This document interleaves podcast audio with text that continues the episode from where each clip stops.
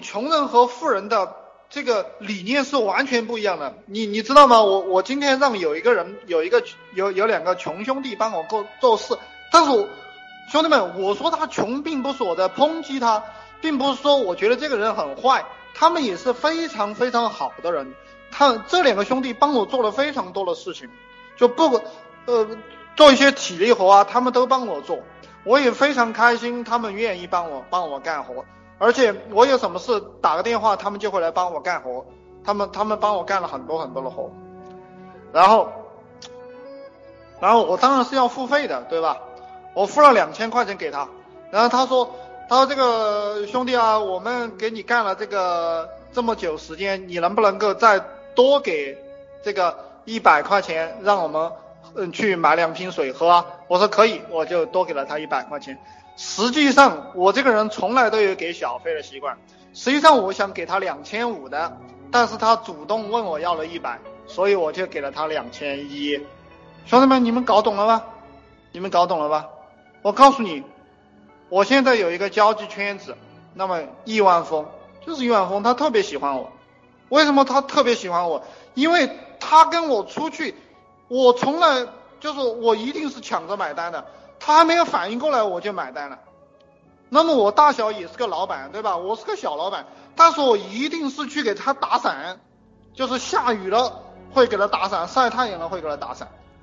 他有时候会抢我的伞，他有时候会抢我的伞，因为他觉得不好意思，但是他就是特别喜欢我。我这种朋友特别多，也不是特别多哈，有那么几个啊，特别多有点夸张了，有那么几个。我告诉你哈，如果你身边没有比你富很多的人，那么就证明你不会富起来。如果你身边确实有很多比你富的人，那么你就会富起来。如果比你富的人都不愿意跟你交朋友，本能性的排斥你，那么你这个人就没有希望。这个听懂的打个八，听懂的打个八。我告诉你们的，这个就是诀窍啊，这个就是诀窍。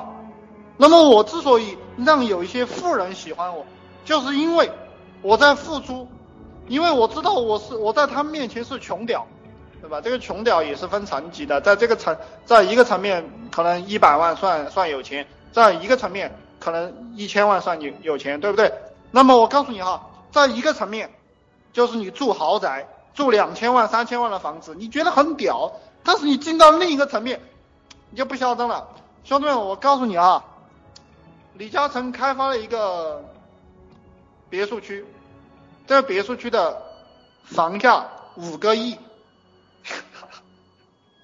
三个亿，八个亿，兄弟们没有听说过吧？你们没有听说过这件事情吧？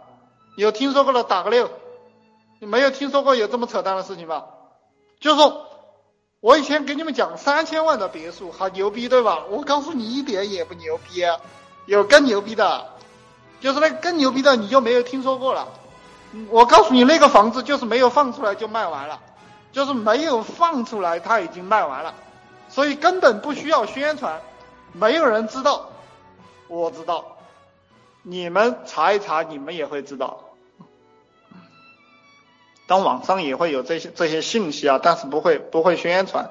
对，有钱人真多啊，有钱人真多。嗯，你看，你看，兄弟们，我我扯，我他妈动不动就是几百万、上千万、几个亿，那么。很多人又会认为我在这吹牛逼，对不对？其实我告诉你啊，我吹不吹牛逼都无所谓。我就告诉你，世界上有这么一回事。其实，其实真正吹牛逼厉害的是庄子。你们去看庄子那本书，那个才叫吹牛逼嘞。